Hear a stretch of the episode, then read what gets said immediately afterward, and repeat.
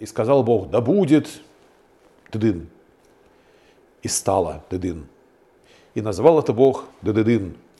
В детство вбивают голову одну очень интересную мысль. Ты хороший только если. Так а какой же я? А я вот, вот где конечно, не Гарри Поттер, но, но не Волан-де-Морт. Так посмотреть вся моя жизнь, бабе Клаве доказать, что я хороший. Я всегда смотрю на нее, и ее мнение для меня выше авторитет. Почему-то вдруг. В раю, в идеальном саду, может быть, нехорошо. А нехорошо, потому что один.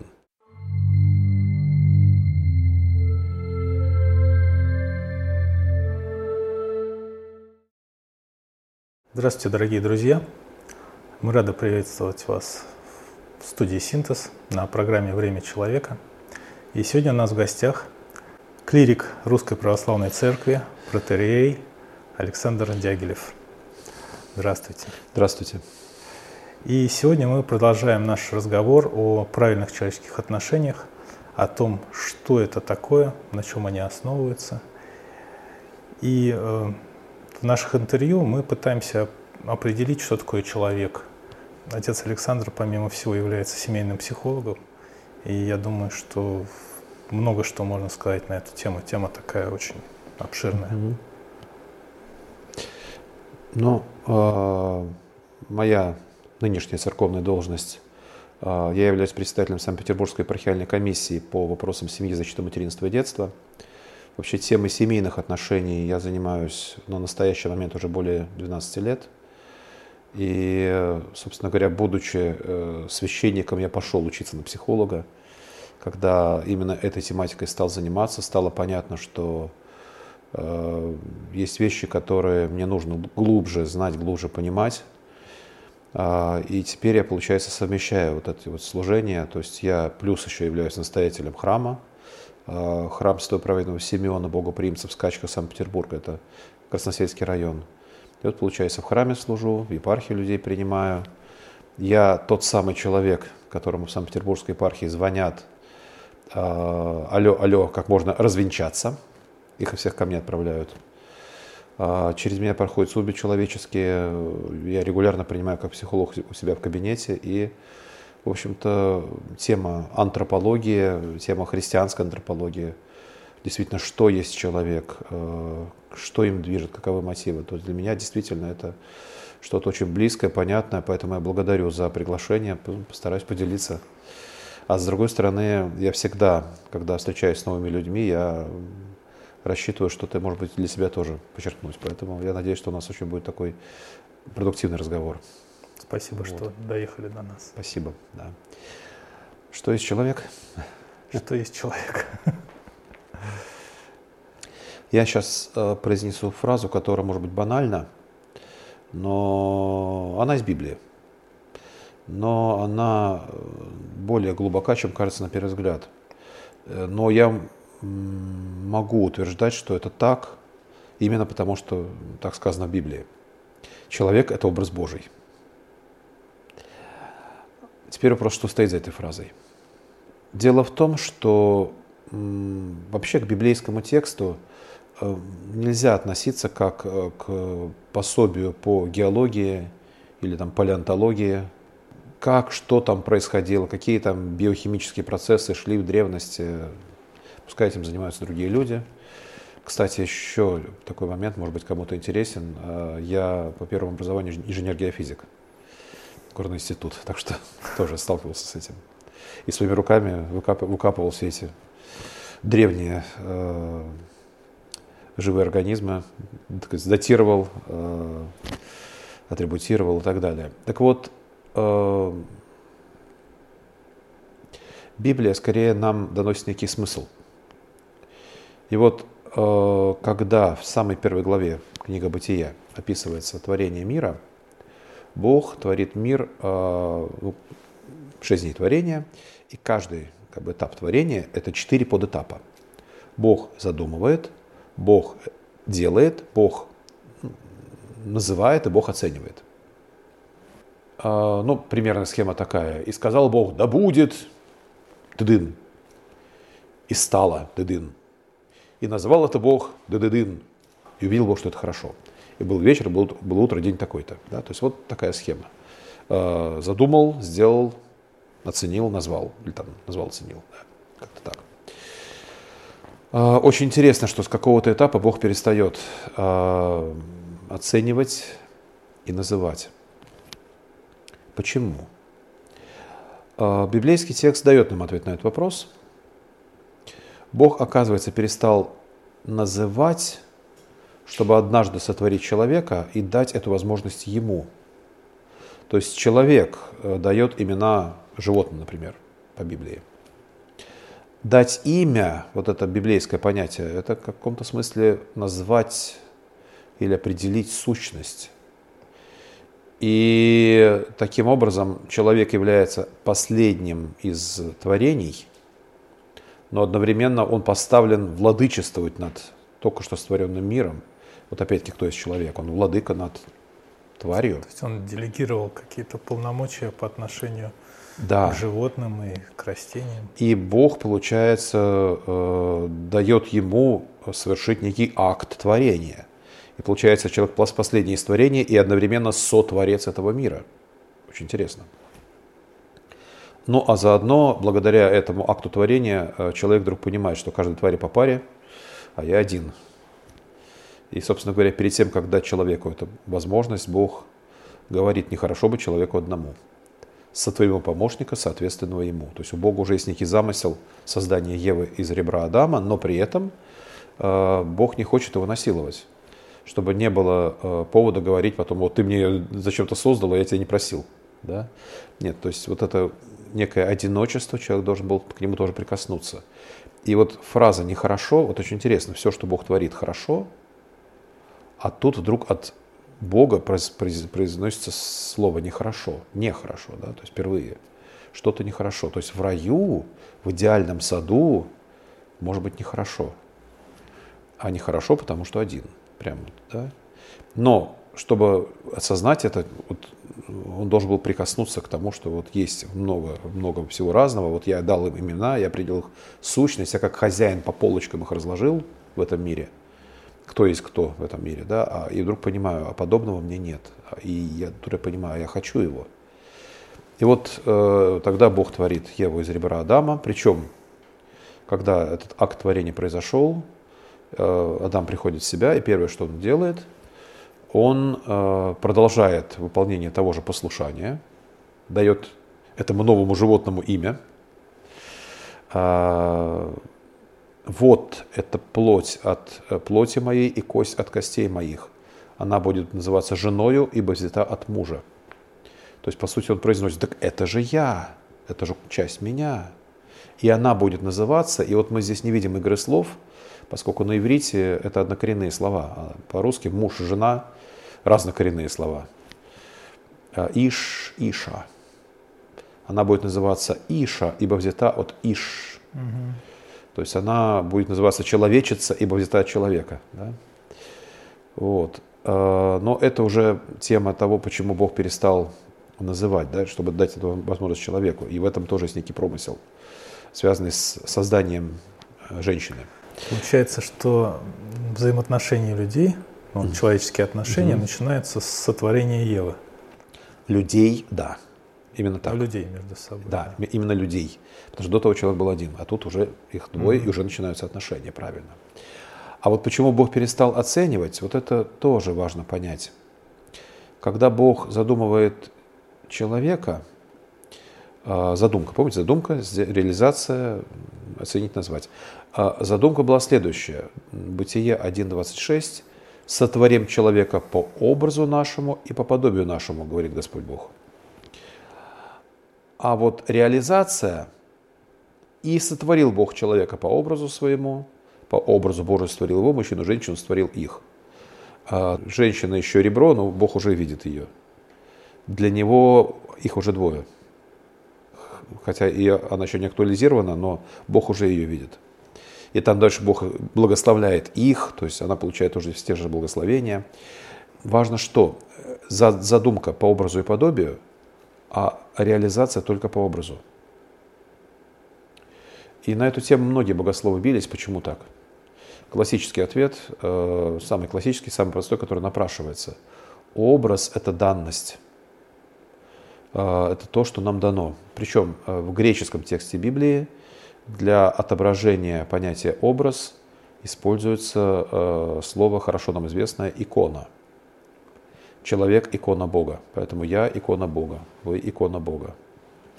Наши операторы – иконы Бога.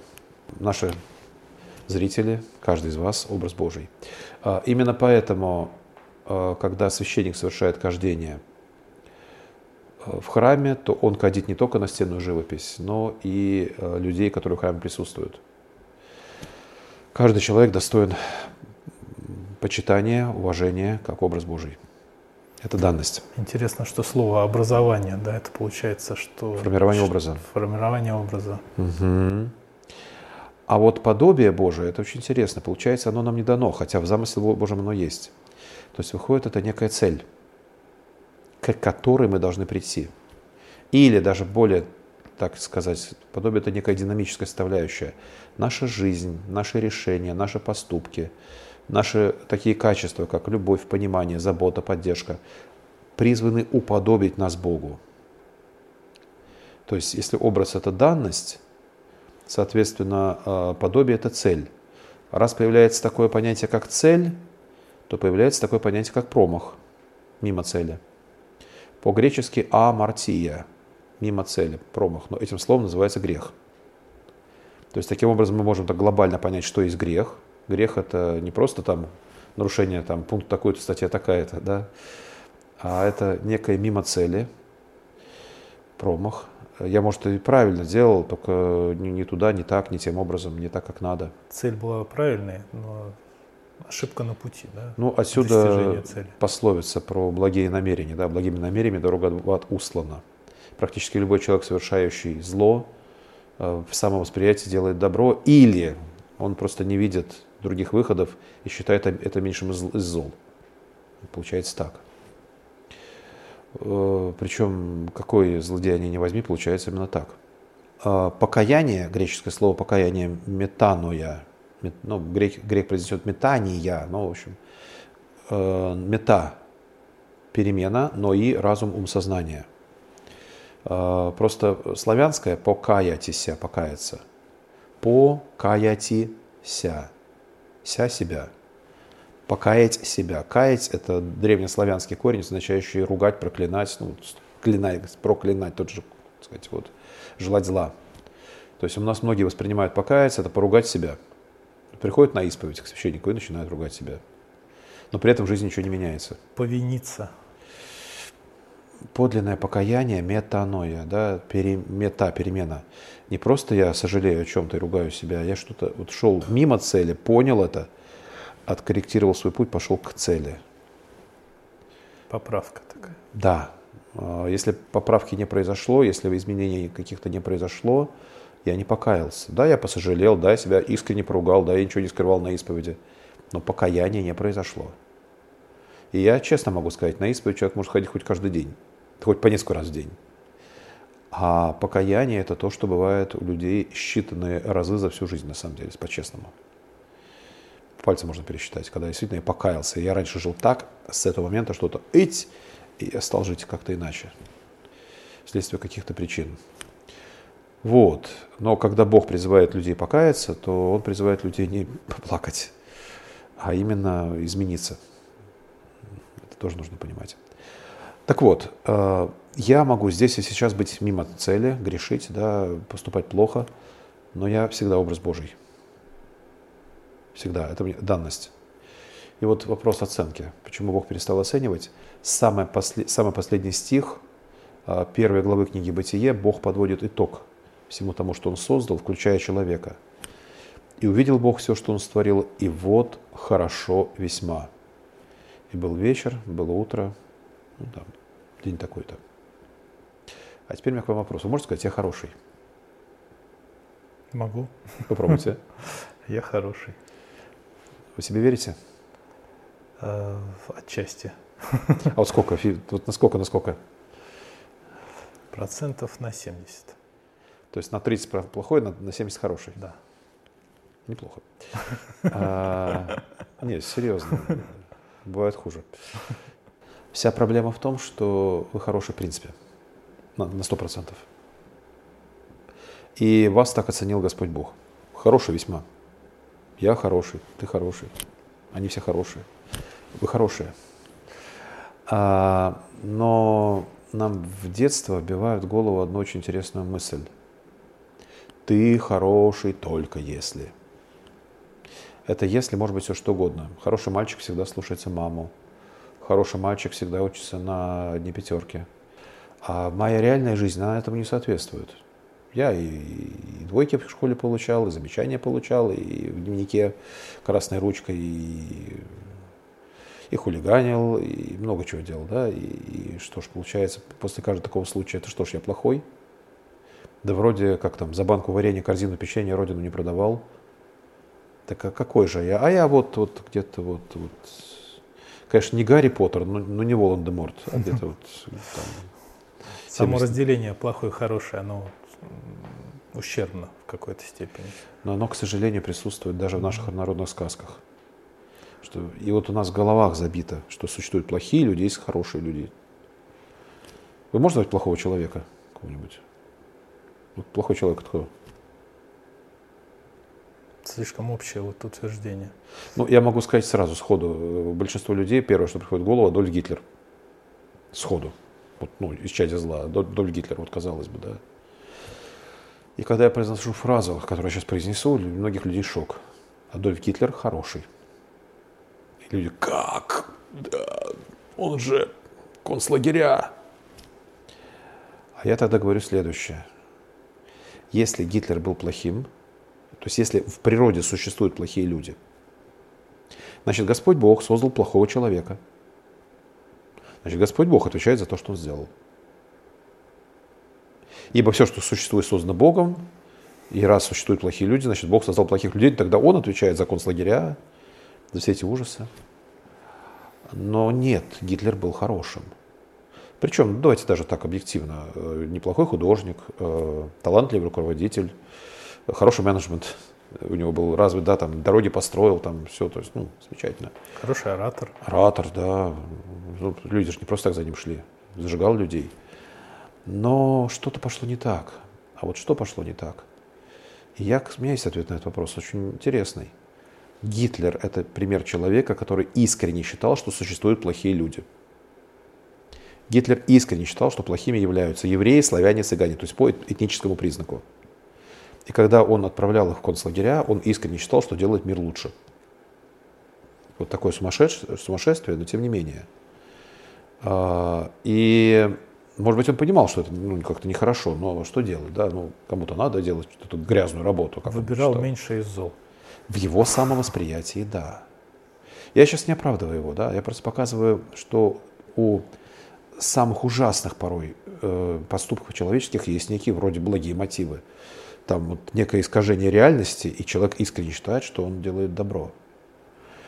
Э, он хороший, но поступал плохо – Однако именно потому, что он хороший, он несет полноту ответственности за свои поступки, а не Господь Бог, который создал его. И каждый из нас хороший, но именно поэтому отвечает за то, что он делает. Я отвечаю за то, что делаю я, потому что я хороший, мне дано все, чтобы я сделал и поступал хорошо. Э, но, тем не менее, важно разлеплять личность и поступок. Личность – образ Божий. Личность всегда достойна уважения – поступки бывают ужасными, бывают хорошими. А давайте говорить о поступках, давайте говорить о мотивах, о причинах. А, но личность, она в каком-то смысле не подсудна. Точнее, судит ее только Господь Бог. А человек создан хорошим и весьма. И даже вот это повреждение грехом, у многих православных уже, а как, же грехопадение? Ну да, исказилась человеческая природа, да, мы это признаем. Мы стали смертными мы стали склонными к греху, но а, грехопадение это вот как взять икону, образ Божий икону, да, и поцарапать, не знаю, запачкать. Но на икону это быть не перестанет. Но образ сохранился. Я такой интересный пример могу привести. Вот представь себе, да, мы с вами, вот, вот я, я верующий человек, иду и вижу там по дороге, да, и вижу в канаве грязная какая-то заплеванная, зацарапанная икона. Что я должен сделать? Поднять, Поднять, помыть. отмыть. И куда? Обратно? Нет, конечно. А куда? К себе или в церковь. Ну, там, и на почетное место. Да? То есть да. явно не обратно в канаву. Ну, то есть э, от, отмыть, там, не знаю, если не получается, реставраторам отдать, чтобы они там привели в порядок и есть для этого инструментарий, да, привести в порядок и на почетное место, там, где должна она быть, а не там, где она находится. Если это икона, это я сам. Вот я вдруг, не знаю, по какой-то причине проснулся по уши в грязи. В канаве, в грязной лежу. Может быть, это я сам виноват, простите. Напился вчера, ничего не помню. Вот в канаве очнулся, очнулся, протрезвел, понял, что я в канаве в грязи сижу. Что я должен с собой сделать?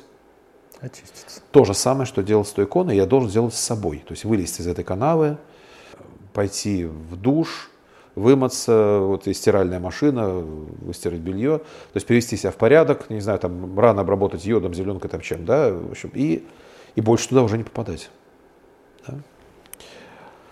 Но даже в тот момент, когда я а, вылез из канавы, вот я встаю такой, страшный, с меня тут течет, и люди мимо проходят и говорят, вон кусок дерьма стоит. И они по своему праву, они видят извне что? То, что на меня нали, нали, налипло. Но есть грязь, которая на мне. Я ее носитель, да, не скрою. Но есть я. Я грязный, я носитель этой грязи, но я не грязь. Грязь смоется, она идет в ту же канализацию и там куда-нибудь, там может какими-то путями в эту же канаву и вернется. Я грязный, но, не, но я не грязь. Я грешник, но я не грех. То есть грех искажает мой образ, но не делает меня хуже, меня как человека. Но именно осознание того, что я образ Божий, толкает меня на то, что я должен быть не в канаве, а на почетном месте. То есть именно это осознание заставляет меня вылезти из канавы и пойти мыться. Если же я искренне считаю, что я кусок дерьма, я в этой канаве буду сидеть. Если это интерпретировать вот в рамках человеческих отношений, а, получается, что к каждому человеку нужно относиться к как к созданному по образу Божьему, да, то есть не судить по вот этим внешним, по внешней грязи, да, в которой mm-hmm. он оказался, а смотреть как-то глубже. А, получается, вот теперь действительно давайте тема отношений. Uh-huh. А, то есть, ну, первое, что вот я, кто я? я? Я образ Божий, я хороший. Поступки не всегда. Давайте говорить, почему они плохие, из-за чего я их сделал, какие у меня были мотивы, про это можем говорить, но я хороший.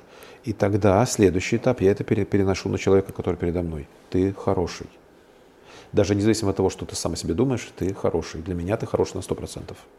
Если я считаю себя плохим по какой-то причине, ну, также, например, 70 на 30 возьмем, да, то есть, предположим, что вот, ну, не знаю, возьмем какой-нибудь стул, табуретку.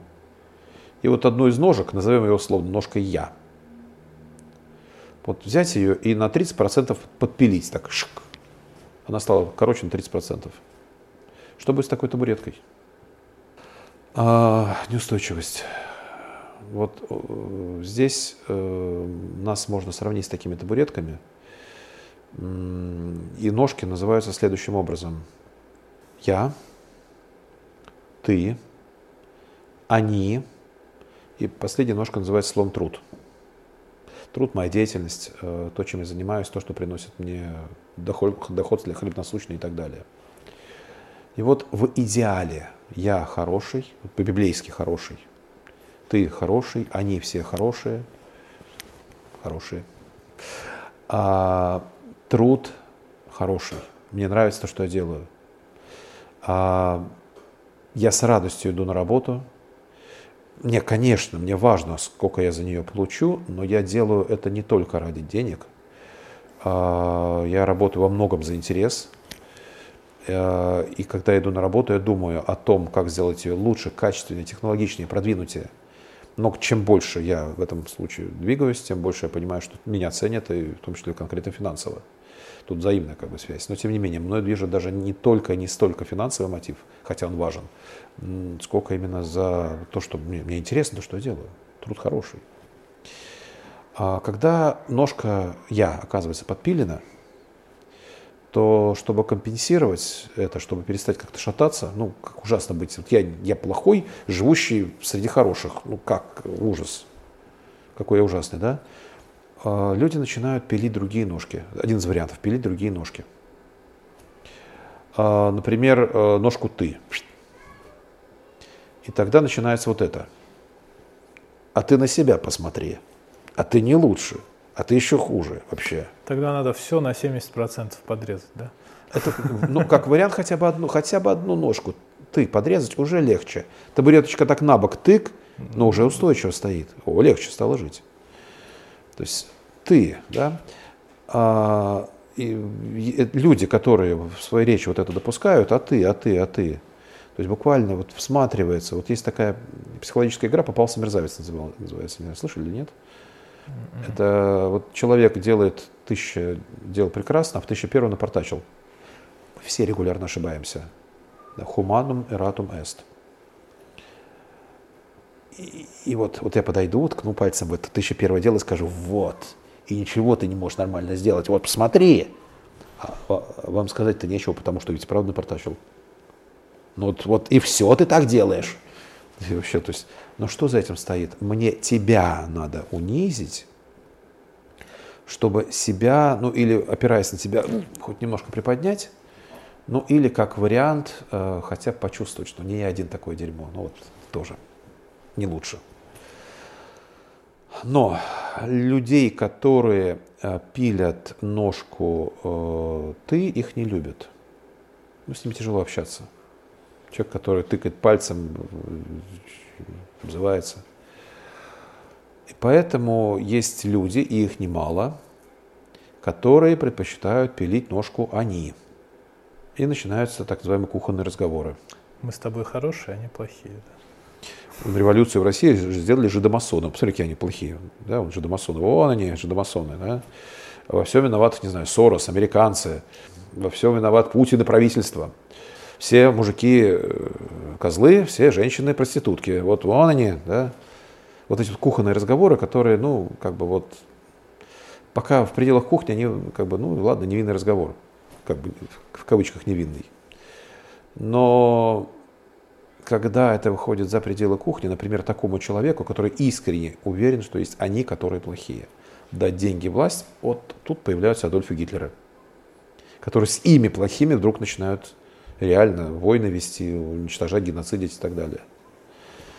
А, да даже не обязательно так сказать, войны вести. Если женщина искренне считает, что все мужики козлы, то она просто начнет геноцидить своего мужа. Вот. Есть вариант действительно подпилить все четыре ножки правильно. Как правило, это вот такое есть. Ножка труд подпиливается обычно в последнюю очередь. Но есть такой вариант. Все четыре ножки раз. Я дерьмо, но ты не, ху, ты не лучше, вон они все сволочи.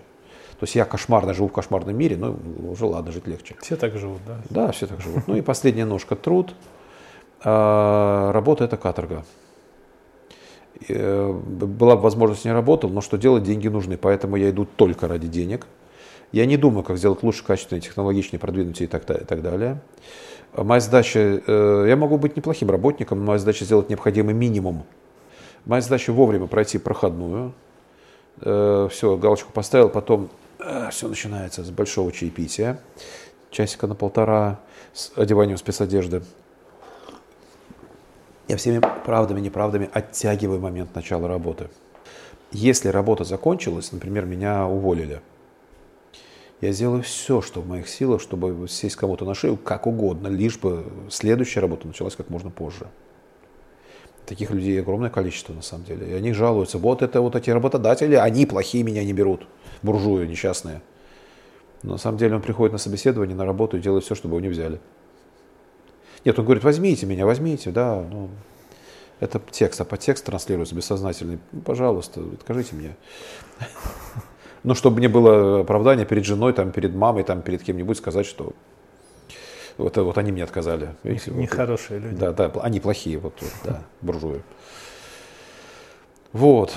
И э, это вот одна, один из сценариев пилить ножку. Ножки другие, да. А есть еще один вариант. К ножке я привязать палочку. Тоже легче становится жить. Э, вот эта палочка, это я хороший, если. Ну, я уже тут произносил, да, я хороший, если я всегда слушаюсь маму, я, кстати, хороший, если... То есть я хороший... Я... То что значит такое, что это за если? То есть ножка полноценной не стала, я, я остаюсь таким же плохим, на там, 30%, например, да. Но что это такое? А это вот некое условие, при наступлении которого я буду выглядеть как хороший. Хорошим я не стал, но, но ножка выглядит извне, как будто она целая. Я выгляжу, как будто я хороший. Я хороший, если у меня зарплата не меньше, чем 500 тысяч в месяц. Я хороший, если э, мои дети учатся на одни пятерке. Я хороший, там какие-то вообще безумные условия могут быть, но тем не менее, я хороший, если э, баба Клава обо мне хорошо отзывается. И по сути, так посмотреть, вся моя жизнь бабе Клаве доказать, что я хороший.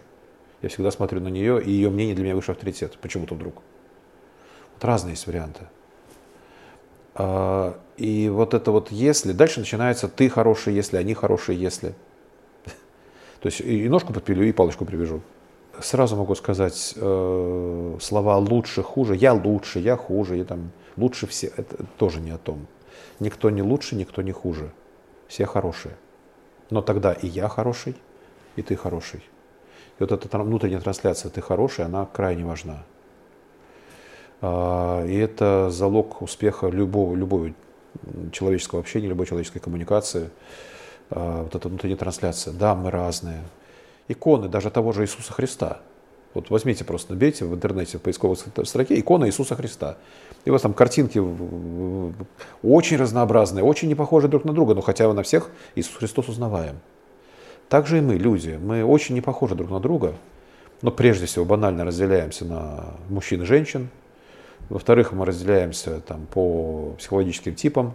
Ну, самое примитивное, еще гиппократовское, сангвиники, холерики, флегматики, меланхолики. А, есть и другие системы, более развитые, э, скажем, попыток классификации людей по психотипам. Но сама идея, какой бы ты ни был, со всеми своими особенностями, внешними и внутренними, ты образ Божий достоин уважения. И вот э, как раз то, о чем я сейчас говорю, в частности утверждение, что не существует плохих людей, очень часто у многих, э, даже православных христиан, вызывает просто отторжение, даже у священнослужителей. И лишь когда я вот уже буквально со ссылками начинаю вот просто вот разбирать, тогда да, да, надо же, ну как. А если рассмотреть этот вопрос вот с точки зрения Э, семейных взаимоотношений? Есть там какие-то особенности? Мужчина, женщина, родители, дети? Или все, все можно сказать, неправильные отношения основываются на том, что люди неправильно оценивают себя и других? Ну, фундаментально да. Это относится в семейные отношения лишь один из вариантов отношений. Но здесь есть своя специфика. Во-первых, э, люди из моей семьи это наиболее близкие мне люди обиду другому человеку я прощаю намного легче, чем обиду, нанесенную мне э, близким человеком. Это понять можно. Например, да, ну, то есть, потому что это человек, с которым я в, в идеале должен быть максимально открыт и искренен. То есть семья это место, где я могу расслабиться, быть собой, не играть какую-то роль, не носить какую-то маску. Вся проблема в том, что состояние искренности и открытости, место, где я могу быть без маски. Кстати, подчеркну такую интересную вещь. Последний стих второй главы книги «Бытие» говорит о том, что и были наги Адам и жена его, человек и жена его, и не стыдились. Туда нагота. Э, это не про нудистов. Это не про то, что голыми ходили. Это немножко про другое. Вот скажите, вот перед кем вы можете вот взять, взять сейчас и скинуть всю одежду, просто включая трусы? Перед кем? Ну, перед женой могу. Человек, перед которым я максимально доверяю. Просто максимально доверяю, перед ним легко. Это вот признак максимального доверия, кстати. И первый признак, кстати, наличия проблем в семье, когда женщины более чуткие. Когда жен, жена вдруг, э, чтобы переодеться, говорит, отвернись там, или сама там за, за шко, штуку шкаф, или что вот, вот первый такой звоночек, день-день, что-то не так идет. То есть вот эта нагота, это нагота не про голые ходили, это про некую максимальную открытость. Первое, что сделали Адам и Ева после грехопадения, шили себе пояса не смоковных листьев. Доверие потеряно, все. Маска некая одета. Вот, некая его стеночка та самая появилась в виде смоковных листьев. семья – это то место, где я хочу, хочу скинуть все, во всех смыслах, да, и, и, и чтобы меня приняли вот так, таким, да, вот. Но в этой ситуации я максимально не только обнажен, но и, скажем так, оголен, чувствителен, э, уязвим, уязвим да, да. Потому что э, на лицо не только мои достоинства, но и все мои недостатки. И вот если близкий мне человек вдруг берет и тыкает пальцем в какой-то мой недостаток, делает мне больно, то в следующий раз мне довериться ему тяжело так открыться. А мы иногда делаем эту глупость. И тогда мы начинаем одевать очень интересные маски. Маски, как будто мы голые. То, за что мы прячемся, называется словом ритуал. Что такое ритуал? Ритуал – это что-то четко выверенное, вплоть до каждого жеста, вплоть до каждого движения.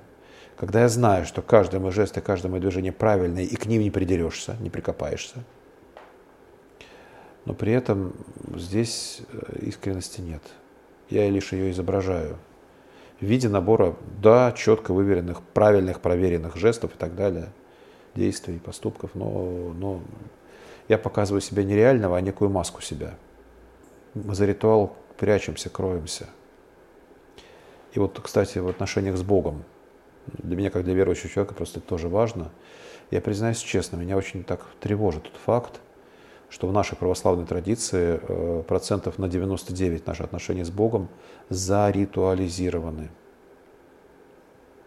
То есть э, вот у меня, как у священника, э, есть пекон, есть служебник, есть богослужебное указание, где какую, когда стихи, какая стихира должна быть спета, в какую сторону, когда кадилом я должен махнуть, какой возглас в какой момент я должен сказать, каждое слово все четко, догматически все верно, канонически все верно, не прикопаешься.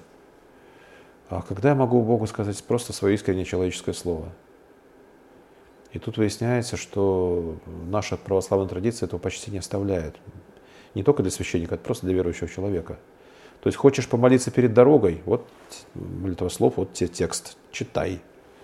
Хочешь э, помолиться, когда болеешь, или кто-то болеет, вот тебе текст, читай. А когда, вот как, да, у нас, и причем, к сожалению, это часто даже не поощряется. Своими словами не приветствуется. Я приветствую.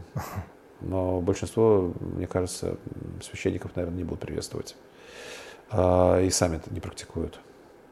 Мне очень интересно был опыт общения э, с эм, мальчишками, девчонками, скаутами в одном скаутском лагере когда я с ними как-то так разговаривал, и вот выяснилось, что люди, которые из церковных семей, практически никогда не молятся своими словами. И напротив, люди, которые не из церковных семей, регулярно молятся своими словами. Просто искренне. И меня стал вопрос, а кто из них по-настоящему ближе к Богу? Как-то странно. А у священника современная богослужебная традиция, пожалуй, оставляет только одно место для экспромта, вот это ключевое слово экспромт, когда все-таки я, эти что-то вот от себя, а не по написанному, это проповедь. Вот там я своими словами и что-то от себя все-таки могу как-то вот... И там тоже я могу быть уязвим. Не всем моя проповедь может понравиться.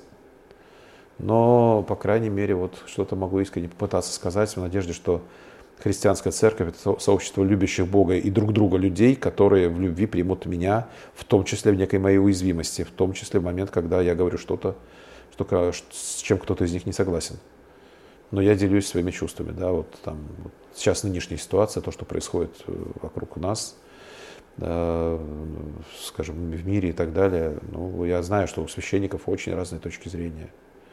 И у их прихожан очень разные точки зрения. Часто история, когда у батюшки вот такое мнение, а у его прихожан другая точка зрения. Хотя, мне кажется, изначально вот ритуал э, задумывался тоже с какой-то благой целью, да, чтобы как-то с помощью ритуала усилить действия э, той же молитвы с помощью выверенных там слов, Я бы сказал так, чтобы, чтобы не было ошибок. Давайте, раз мы использовали модель табуретки четыре, с четырьмя ножками, используем ее еще раз. Только в другом немножко контексте. Возникла какая-то идея. Какая-то идея. Может быть, сверху снизошла от Господа Бога. Некая идея. Это идея, которая зажигает. Мы еще не толком не поняли, что это, но это классно, глаза горят. А вот эта идея называется словом харизма. Зажигающая идея. А, мы еще не знаем, как это делать, мы еще не знаем, к чему это приведет, но мы понимаем, что это истина с большой буквы. И вот вокруг идеи возникает община людей, которые эту идею разделяют. Они как мотыльки на свет, так же люди на зажигающую идею слетаются. О! И возникает община. То есть сначала идея, харизма, да, потом община. А возникает вот некая общинка, она, она растет, потому что чем больше ждет идея, тем больше людей привлекаются. Следующим этапом будет э, очень важный момент. Методом проб и ошибок, в конце концов, эта община понимает, как эту идею нужно реализовывать и как эту идею не нужно реализовывать. Если эта идея, эта идея ведет к некой цели, мы начинаем методом проб и ошибок понимать, что вот эти поступки к цели ведут, а те вот поступки от цели уводят. Появляется очень важная вещь – методика. Э, харизма, община, методика – как мы это делаем, как мы это не делаем. Появляются методические указания, учебники, учебные пособия. Э. Формализуется. Все. Да. А, но, с другой стороны, мы начинаем избегать каких-то лишних телодвижений, лишних ошибок, мы начинаем более четко работать, более слаженно. И последнее, что появляется в этой общине, появляется некая э, иерархическая структура. То есть изначально мы были все пацаны, там мы же все, во, мы все идею разделяем, а тут э, получается уже так, я, вчера мы были пацаны, а сегодня я начальник, ты дурак. Послезавтра ты начальник, я дурак. Ну, я сейчас утрирую, конечно, нет, но нормальная ситуация должна быть, что начальник и подчиненный друг друга продолжают уважать взаимно, причем, но, тем не менее, я принимаю решение, а не ты. Ты передо мной отчитываешься, а не я. Э, кто отвечает за хранение финансов, каким образом эти финансы куда передаются, кто куда отчитывается, куда, кому, кто что какую бумажку несет. То есть вот эта система вот появляется. Группа единомышленников, единомышленников превращается в, в организацию. В организацию. В организацию, да. И это очень важный момент, потому что когда появляется организация, то КПД э, реализации э, харизмы просто в разы вырастает. Производительность вырастает просто. Ну, это вот важный этап. И вообще это некий идеал, это некий пик развития любой, э, что церкви, что государства, что фирмы, корпорации. Вот пик это когда есть все. И харизма, которая жжет, и община, то есть мы, мы единомышленники, мы все, от уборщицы до директора понимаем, что мы делаем великое дело. А, но при этом есть четко отработанная методика и есть четкая иерархия с уваж... взаимным уважением, но мы... Такая идеальная картина. Это, это, это, это, вот, вот он пик, это идеал, идеал. Я могу вам рассказать, что происходит потом, если интересно. Конечно. Это даже, наверное, к семье тоже относится, кстати. Первое исчезает харизма вдруг почему-то идея перестает жечь. Э, нет, она остается как идея, но люди уже не готовы жизнь за нее отдавать. Э, люди не готовы переворачивать э, свою жизнь, свою карьеру ради этой идеи. Кстати, обратите внимание, очень интересно, там два противоречия. Харизма, она зажигает, а методика, она охлаждает – вот ты хочешь так, а фиг тебе. Вот пункт такой, статья такая, ты вот так должен поступать. Они друг, методика и харизма друг другу противоречат. Также община и организация, они друг другу противоречат. Община – это горизонтальные отношения, э, организация – это вертикальные отношения. Как только исчезает харизма, наступает некая формализация. Вот мы декларируем правильные вещи, но молодежь уже не идет. Молодежь идет туда, где жжет, а тут не жжет. Молодежь не тянется. К а, методике а, не тянется молодежь. Нет. Поэтому спустя какое-то время в, это происходит незаметно, но в основном в этой конторе остаются старперы, простите за такое слово, которые живут своим прошлым, вспоминают там подвиги. Помнишь, там мы с тобой в зимний брали ух, там, да. Но сначала исчезает община. То есть вот, э, потому что община там, где неформальность, неформальность там, где молодежь. Молодежь исчезла, происходит аристократизация, вот сначала формализация, потом аристократизация. Начинает пропульсовывать методика, третий этап.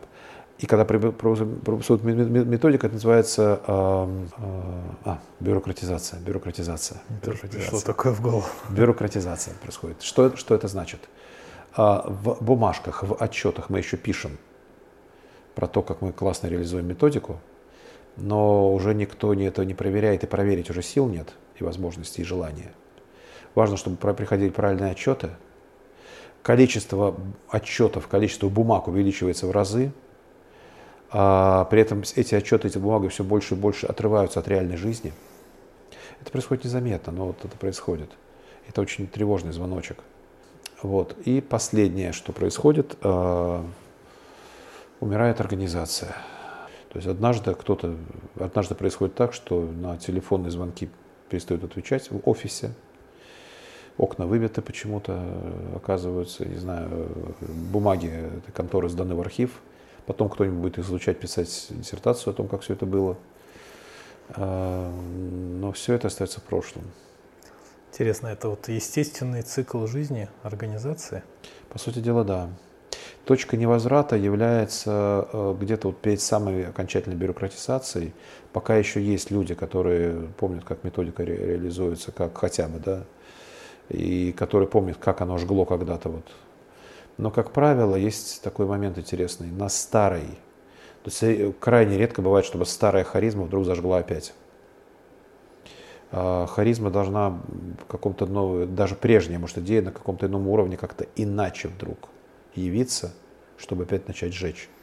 Прежние формы, прежние методики э, уже не работают и либо приводят к обратным результатам. То есть форма разрушается и строится новая. То есть вдохнуть э, новую жизнь в старую форму уже сложно, не ну, получается. По сути дела, да. По сути дела, да. То есть, э, но, но ситуация может измениться, если вдруг появляется какое-то либо новая харизма, либо новое видение харизмы. Вот. Э, именно с этой точки зрения я, презн... я честно могу сказать, я с тревогой смотрю опять-таки на то, что происходит с нашей православной церковью. Вот прям говорю, с тревогой смотрю. Я вижу признаки вот этого. Бюрократизация. Увеличение количества отчетов, плюс разрыв э, реальности и содержимого в отчетах. В отчетах все хорошо, в реальности а отчеты негативного плана, за них ругают, их не поощряют. А, то есть твоя задача не сообщить начальству, как оно есть на самом деле, а отчитаться, что все хорошо. Мы будем надеяться, что сложившаяся ситуация заставит что-то менять. Может быть. В стрессовой ситуации у нас много чего может измениться. Может быть, может быть, да. То есть это про человеческие отношения. Но это и к семье относится тоже. Вот то самое, любовь, которая была, которая когда-то привела к созданию семьи, а потом вдруг все есть. Мы с тобой неплохо живем, в хороших условиях, мы с тобой смогли создать там, не знаю, нормальную э, жилплощадь. У нас родились дети, которые вроде неплохо учатся. Нормальная машина, вон там за окном стоит. Мы с тобой регулярно путешествуем. Все, все неплохо. А чего-то не хватает. Харизмы. Вот той самой жгущей, да. да. Почему мы когда, с тобой когда-то приняли решение же быть вместе? Что нас с тобой когда-то бросало в объятия друг другу, да, оно вдруг куда-то исчезло. Это незаметно произошло, но оно куда-то вот исчезло. От куда оно исчезло, от, почему оно исчезло, люди часто не дают себе отчет, что вообще это от них хоть как-то зависит, а зависит. Вот э, я просто смотрю на наш камин здесь, замечательный, реально живой огонь. Живой огонь, да. Да. И вот есть очень интересный момент. Э, огню, чтобы гореть, требуются две вещи. Кислород и топливо. Человеку требуется больше. Кроме потребностей тела, есть еще потребности у нашей души. Здесь немножко сложнее. Душа бессмертна. А, убить ее лишением каких-то потребностей невозможно, но причинить страдания можно. То есть, когда какая-то потребность не удовлетворяется, я начинаю либо душой, либо телом, либо и тем, и другим испытывать какие-то неприятные чувства. Потребности души. Попробую сейчас их перечислить. Ну, первое – это безопасность. А, вторая потребность души – это признание собственной значимости, уважение. А, третья потребность э, – это достижение. Поставить цель, свою собственную цель, пойти, а, достигнуть ее, получить результат, получить обратную связь, что это именно та самая цель, что она достигнута. Две потребности, которые друг другу противоречат, но обе в нас присутствуют – автономия и принадлежности – Каждому из нас важно принадлежать к группе, коллективу, сообществу, семье, народу, церкви, клубу, не знаю, а, я не один. Э, есть единомышленники, есть кто меня поддержит. То есть я не один, мы команда. Вот это важно человеку понимать. Но при этом в любой команде, в любой семье, в любом народе, в любом обществе, в любом коллективе мне важно, а, иметь право на собственное мнение, то есть есть я, а есть вы, и мы с вами вроде одно, но у меня свое мнение, у вас свое мнение вот по этому вопросу. И, и вы принимаете это. А, иметь право отойти, просто отойти в сторонку, побыть одному. Вот это просто, да, чтобы никто не трогал. Это нормально. Еще две потребности. Первое – любить и быть любимым. И, возможно, это единственная потребность, которая есть у самого Господа Бога про которого хоть мы и говорим официально, что он самодостаточен и ни в чем не нуждается, но тем не менее, а, получается, некая потребность уже есть. Другое дело, что ну, по нашему православному учению он, будучи троицей, имеет возможность удовлетворять эту потребность внутри себя самого. Отец любит Сына и Духа Святого, Сын любит э, Отца и Духа Святого, Дух Святой любит Отца и Сына. Как-то так. Но по сути дела Бог создал этот мир для того, чтобы разделить с нами радость бытия. И главная заповедь, которая нам дана от Него, это люби Люби Бога, люби ближнего. Главный грех – это не любовь. То есть потребность любить и быть любимым. И последняя потребность, э, кстати, именно эта потребность во многом к Богу приводит людей, это потребность смысла. Когда я что-то делаю, я должен понимать, зачем я это делаю.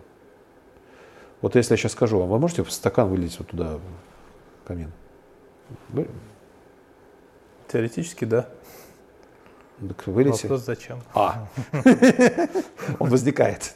Возникает. Зачем? Может быть, я доброе дело сделаю, я не знаю, да, но, но зачем? Объясните мне, да. Когда я что-то делаю, э, вот если скажу, знаешь, я знаю этот дом, здесь жила моя прабабушка, под этим камином, вот там под полом, сундук с золотом. Заливай этот камин, сейчас будем его разбирать и сундук доставать. Так вы же первыми, да, да, да, давай. Вот, э, я должен понимать, зачем я это делаю. Мне важно понимать и высшая потребность, э, высшее проявление потребности смысла, поиск смысла жизни. Зачем я живу? Да, вот, э, это приводит к Богу. Вот эти вот потребности души, в данном случае, они перечислены были, да, то есть это вот, вот это то, в чем мы нуждаемся. И для чего мы создаем семью? В принципе, с какой целью мы создаем семью? И ответ простой. В Библии сказано, нехорошо быть человеку одному. Значит, благодаря тому, что я теперь не один, мне должно стать хорошо. А хорошо, это значит, что мои потребности стали удовлетворяться лучше, чем раньше. Я не говорю, что у меня вообще исчезнут неприятные чувства. Нет, так не будет. И даже в семье люди тоже периодически испытывают страдания, неприятные чувства. Причем иногда источниками этих страданий являются они друг, друг для друга, так тоже бывает, это нормально. Но в общем и целом приятных чувств должно быть стать больше, чем неприятных.